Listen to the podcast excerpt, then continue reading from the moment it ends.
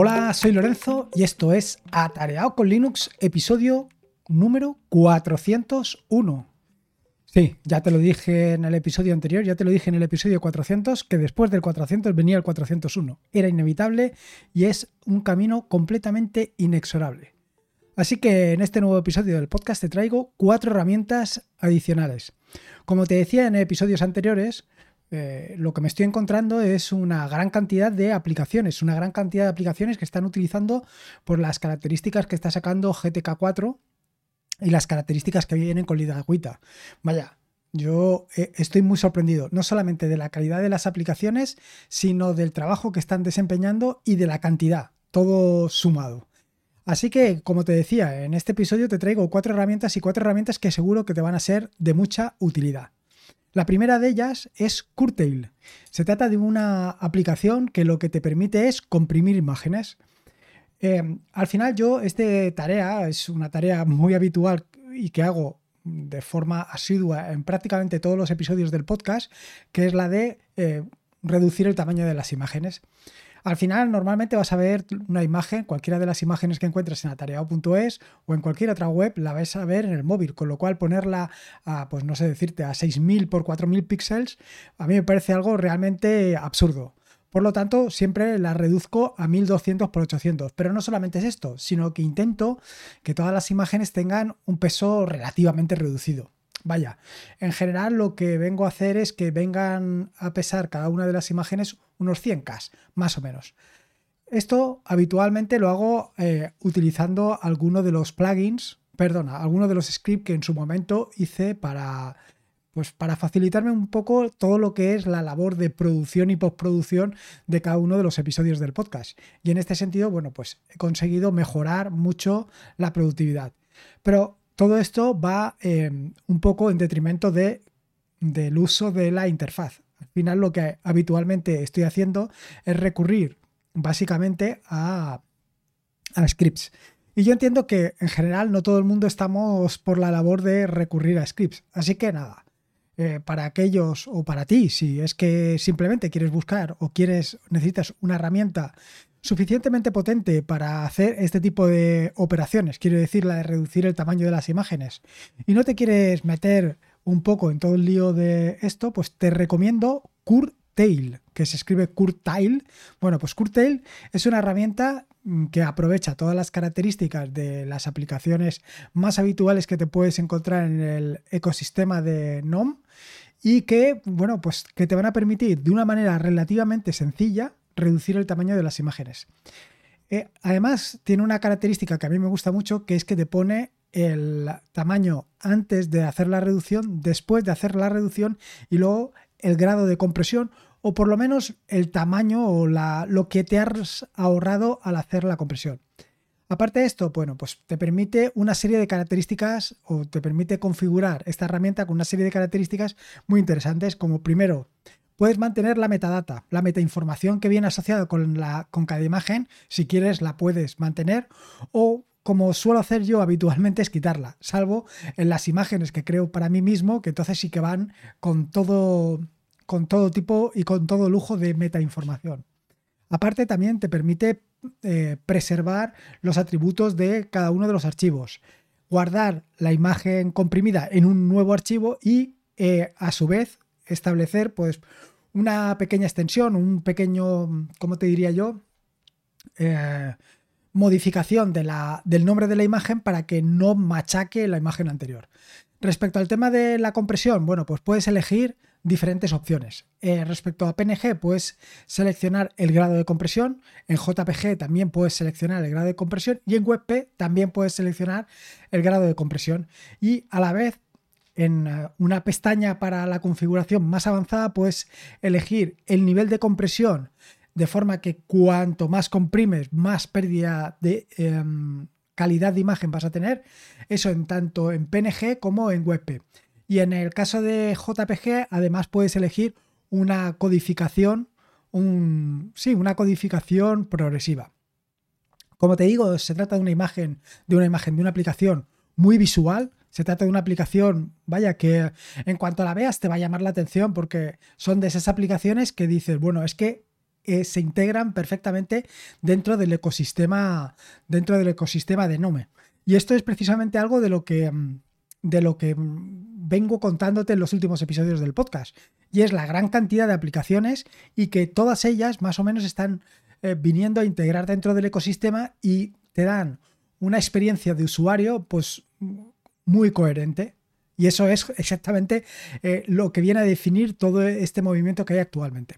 La segunda de las herramientas, pues viene a hacer un poco eh, parte del trabajo de la primera de las herramientas. Y es Metadata Cleaner o un limpiador de metainformación. Y básicamente lo que hace es exactamente eso. Se trata de una herramienta que lo que te permite es borrar toda la metainformación que va asociada con las imágenes que, bueno, pues que puedes subir a internet o que puedes compartir con otras personas. Al final no nos damos cuenta de la cantidad de información y de la cantidad de documentos que compartimos con otras personas.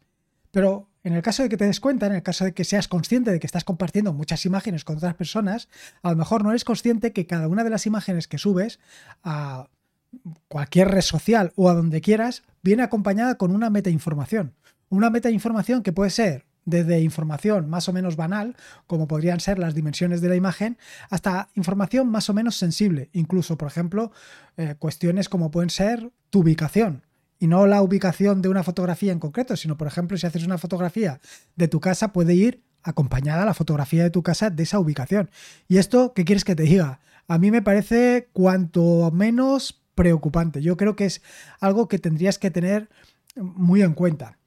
Así, esta herramienta, esta aplicación de la que te traigo o que te comento, que es Metadata Cleaner, es otra de estas aplicaciones que se integra perfectamente dentro del ecosistema NOM, que se integra dentro de, perfectamente dentro de las, de las aplicaciones que vas a encontrar y que además es muy interesante porque por un lado te muestra eh, todas las, o sea, puedes seleccionar varias imágenes, entonces cuando cargas todas esas imágenes lo que te muestra es un pequeño, eh, ¿cómo te diría yo? una pequeña etiqueta donde te dice la cantidad de meta información que estás compartiendo.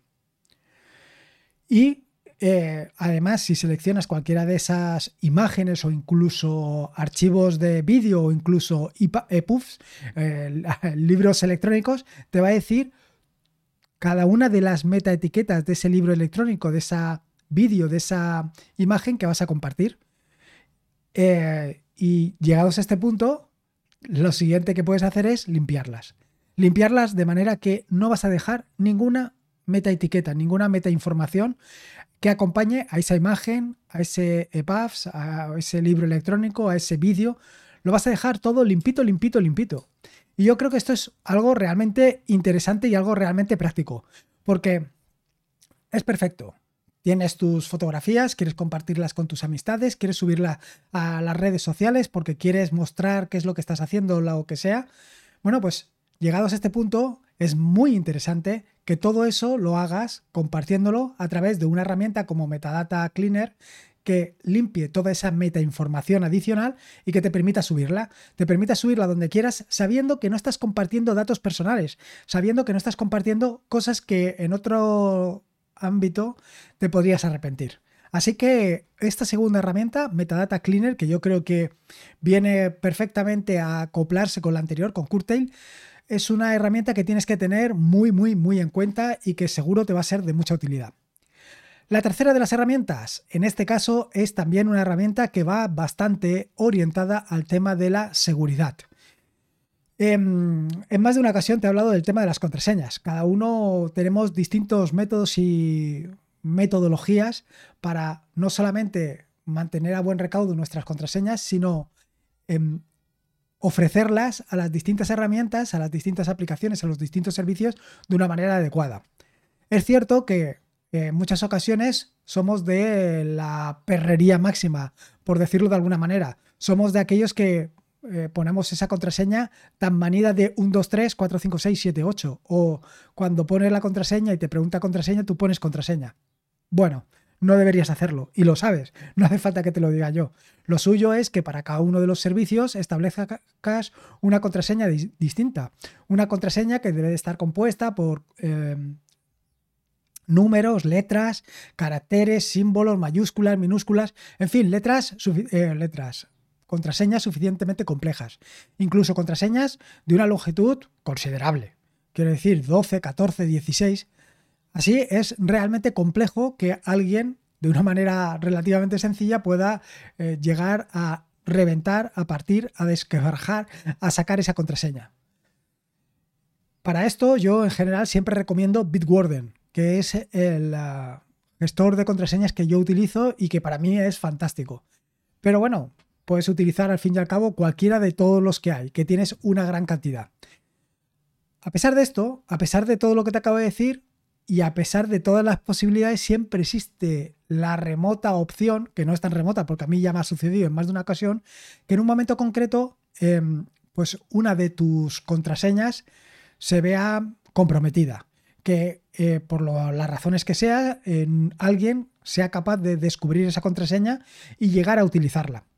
¿Y qué haces entonces? ¿Cómo puedes mejorar esa seguridad? Bueno, pues aquí es donde entra, donde entra a jugar el, el segundo factor de autenticación. Hace relativamente bastante tiempo ya que vengo utilizando el segundo factor de autenticación. Y vengo utilizando el segundo factor de autenticación porque me parece una solución muy práctica para mejorar esa seguridad. Y lo digo así, lo digo así tal y como te lo cuento, porque al fin y al cabo eh, la posibilidad de que en un momento determinado una contraseña tuya se vea comprometida es relativamente fácil. Pero utilizar un segundo factor de autenticación, ya sea a través de un código temporal o a través de una llave USB o cualquiera de estos métodos, pues le da un toque de mm, seguridad a lo que estás haciendo. En este sentido, yo siempre he sido muy favorable del tema de las eh, llaves USB, porque me permiten, pues de una manera relativamente sencilla, eh, tener la comodidad de, llegado a un sitio, simplemente introducir mi usuario y contraseña y pulsando sobre la llave USB acceder. Pero no siempre es posible esto, no siempre es posible porque a lo mejor he salido, a lo mejor estoy de viaje y entonces ¿cómo puedo acceder? En este caso también utilizo una aplicación para el móvil que se llama AND-OTP, AND-OTP, que está disponible para Android y para mí es la mejor de todas las que he probado, pero en caso de que esto no sea posible también tienes opciones para Firefox, Chrome, Edge, para todos los otros navegadores y para el tema de escritorio hay una herramienta llamada eh, em, Authenticator que te permite precisamente hacer esto. Te permite em, utilizar el segundo factor de autenticación. Y para mí es una herramienta que está súper eh, bien integrada, súper bien integrada con el ecosistema NOM, que te permite, bueno, pues un poco todo lo que hemos estado viendo hasta el momento, te permite eh, utilizar este segundo factor de autenticación con diferentes servicios. Vaya, con diferentes servicios que son Amazon, Dropbox, Evernote, Fastmail, Facebook, Google, Apple, Twitter, LastPass, OneDrive, Reddit, Twitch. O sea, tienes una gran cantidad de servicios donde puedes utilizar el segundo factor de autenticación y poder utilizarlo de una manera tan sencilla como una herramienta como es Authenticator, pues bueno, es una garantía de éxito seguro. Y luego, la última de las herramientas que te quería hablar es una herramienta que seguro te va a gustar o seguro va a gustar a los amantes del Markdown. Em, no recuerdo, ahora mismo no me acuerdo de la aplicación, una aplicación que comenté, eh, bueno, además no solamente la comenté, sino que la mostré directamente en el canal de YouTube. Eh, es una Tipora, exactamente. Tipora es una, una aplicación para trabajar con Markdown, para escribir Markdown. Y es una aplicación que funciona fantásticamente y que además tiene bueno, pues tiene esas características que la hacen realmente llamativa y realmente cómoda de utilizar. Uno de los problemas con los que te puedes encontrar o de las incomodidades con las que te puedes encontrar cuando utilizas Markdown, pues es el tema de la previsualización. Esto ya lo he comentado en más de una ocasión. Yo actualmente no utilizo previsualización ninguna, nada más que, bueno, pues utilizo el resaltado de sintaxis que me ofrece NeoBeam para verlo. Pero hay mucha gente, hay muchas personas, y a lo mejor tú estás en ese caso, que no, que prefieres ver eh, la aplicación en su la aplicación, el resultado de la del Markdown en su perfecta exposición. Bueno, pues como te decía, en este caso, Tipora es una solución fantástica, pero es que hay otra solución y sobre todo teniendo en cuenta que ahora Tipora ha pasado de ser de pago, cuestión que no quiere decir nada, cuestión simplemente que vas a tener que pagar no sé exactamente cuánto está el pago y si es un pago recurrente contra el que yo, por supuesto, estoy en contra. Quiere decir, un pago recurrente de una aplicación que eh, te ofrece, como te digo yo, no te aporta nada más que lo que te, aporta la primera vez, pues no lo termino de ver. Pero bueno, esto son cosas mías y que, que no tienen nada que ver. Pero si por, lo que sea no tienes posibilidad de comprar Tipora o quieres probar otras soluciones y soluciones muy interesantes, te recomiendo Paper. Esta herramienta es otra herramienta que también está disponible dentro del ecosistema NOM, que por eso te digo que es realmente espectacular y que eh, tiene una vida relativamente corta. A ver si, si, lo, si lo puedo ver aquí, pues... No, no, te sé decir ahora cuánto tiempo lleva, pero es una aplicación que está implementada utilizando em, como, ¿cómo se llama? Como lenguaje de programación Bala, como framework utiliza GTK4 y Lidagüita, o sea que tiene, vamos, la, la creme de la creme, la creme de la creme. Y el aspecto es, sinceramente, espectacular. Es de esas aplicaciones que vale la pena tener. Entre las características más interesantes que vas a encontrar, la primera es que es prácticamente lo que ves, lo que escribes es lo que ves. Eh, te permite realizar búsquedas directamente a través de NOM. Te permite tanto el resaltado como el subrayado. Te permite también eh, utilizar un coloreado base. Te permite o tienes la opción de utilizar una papelera propia y por supuesto te permite trabajar en documentos. Es una aplicación que está muy interesante porque te permite abrir libretas. Es decir, no es solamente notas, sino que tú puedes abrir distintas libretas y en cada una de esas libretas guardar notas. Y además te permite un poco ir hacia el modelo este de que comenté la semana pasada del Zettelkasten. Y yo creo que va a ir hacia allá. Y no solamente te lo digo de creencia, sino por toda la cantidad de issues, de, propuestas que hay establecidas actualmente dentro del, trabajo que están haciendo eh, con esta aplicación. A ver si lo encuentro. A ver, un segundo que estoy buscando. Quiero. Es que quiero comentarlo porque me ha llamado muchísimo la atención la cantidad de propuestas y de issues que hay abiertos actualmente en el proyecto. A ver si consigo. Ahora sí, ya, ya, ya, he dado con ello. O sea, aparte de lo que vas a encontrar ahora, cuando abras la aplicación ya te va a llamar la, la atención todas las posibilidades que tiene.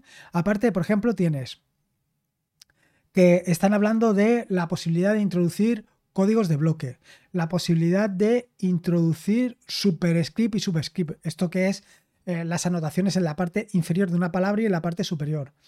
¿Qué más cosas he visto por aquí que eran muy interesantes? Eh, eh, bueno, estos son pequeños cambios, esto no. Búsquedas en la propia nota. La posibilidad de traducir Markdown. A ver, es que he visto algunas que, me han parecido súper interesantes. Y esto es, en las etiquetas, esto es una de las cosas que te quería comentar. Ahora mismo no tiene posibilidad de etiquetas, no, no tienes posibilidad de etiquetar las, las, notas. Pero claro, esto es algo realmente interesante porque te permite ir un poco más hacia el modelo de Zettelkasten. Luego, ¿qué más cosas? Mm.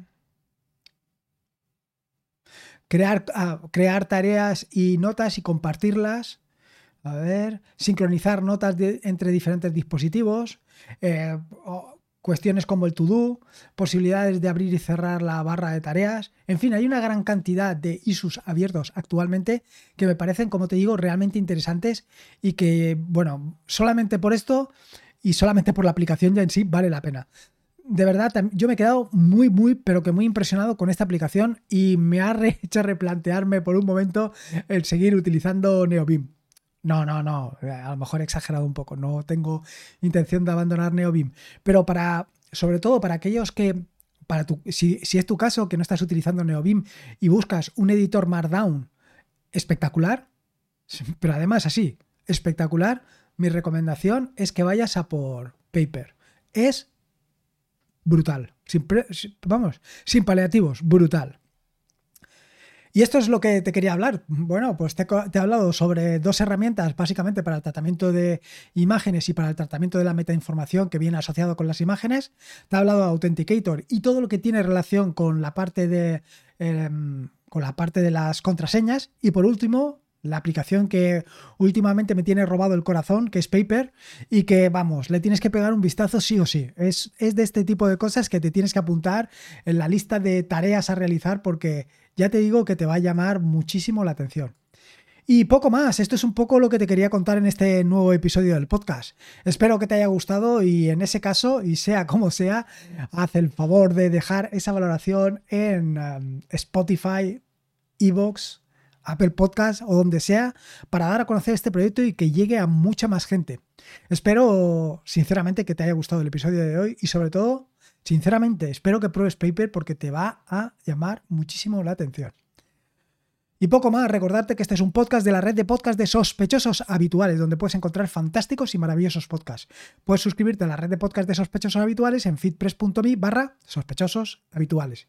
Y por último, y como te digo siempre, recuerda que la vida son dos días y uno ya pasado, así que disfruta como si no hubiera mañana. Y si puede ser con Linux, Kurtel, Metadata Cleaner, Authenticator y sobre todo, sobre todo Paper, Vamos, mejor que mejor. Un saludo y nos escuchamos el próximo jueves.